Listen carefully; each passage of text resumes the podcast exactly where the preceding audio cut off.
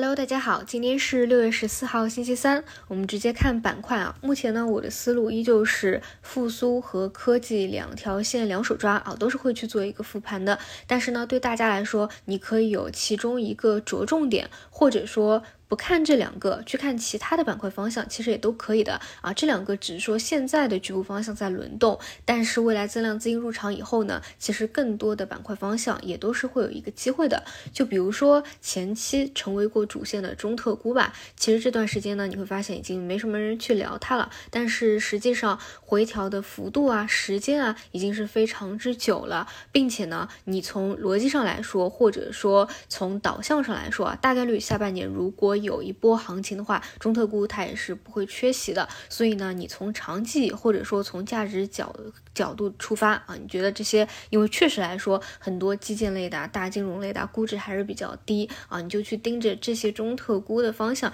去蹲他们一个启动啊，我觉得这个也都是一个比较好的思路。那我们呢，毕竟还是要看盘面的，所以还是从这两个角度先出发来讲吧。首先先来看 AI 加，这里呢，今天是一定要去关注一下。作为洪博部长的拓维还有洪博他们会不会再出现一个负反馈啊？因为洪呃拓维其实昨天这个成交量非常夸张啊，它只有两百亿个亿市值，但是却出现了百亿的一个成交。理论上最好最好是要有一个修复的啊。如果说直接就就这么走弱了，直接闷杀下去了，那么对于其他昨天都上呃看似要上板，倒是都没有封住的这些大票来说，其实情绪上就不太友好了。所以这个是需要关注一下的。最后呢，我再说一下。这个光芯片啊，因为前期大家都关注点在光模块上啊，其实。光芯片大家关注的不多，但是默默的呢也会有个别的个股走强啊，像昨天就是个别光芯片的一个比较强的拉升。但是这一块呢，你会发现内部的个股的涨幅差异啊很多，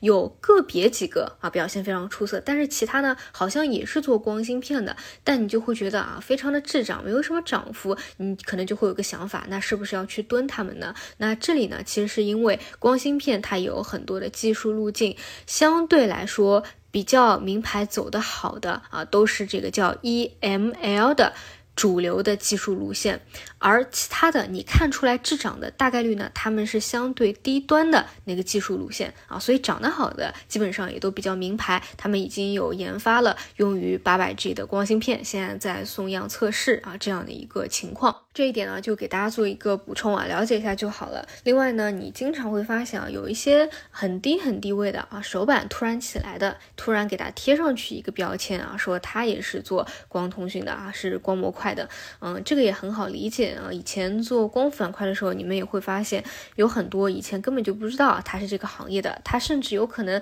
原来是做传统行业的，它新切入到这个光伏行业当中啊，这个都是有可能的。但不少呢，可能也是蹭概念的。但是确实，你只要在这个风口当中给你手板地位拉起来了，陆陆续续呢，后面确实可能会有资金来去炒作它啊。这是 AI 加的一个情况，整体还是要去看一下啊这两个龙头的一个反馈，毕竟也是到。一个前高的新高的位置了嘛？那么第二个呢，就是汽车线啊，这一块也是我最近啊复盘的会更加多的。这里呢，我对无人驾驶啊、自动驾驶的题材细分啊，也会比较着重的去看吧。一方面，它也是 AI 应用的一个延伸嘛；另外就是汽车线啊，博弈政策的预期也陆续的作为一个新分支也起来了，并且呢，位置相对会比较低一些。当然，经过几天的拉涨啊，出现分歧啊、回调都很正常。但我倾向于啊，这里慢慢的也会走出一个趋势来，继续关注吧。未来啊，如果说大盘能够再走一波指数行情的话，那能不能形成这些低位的共振啊，也都是一个关注点。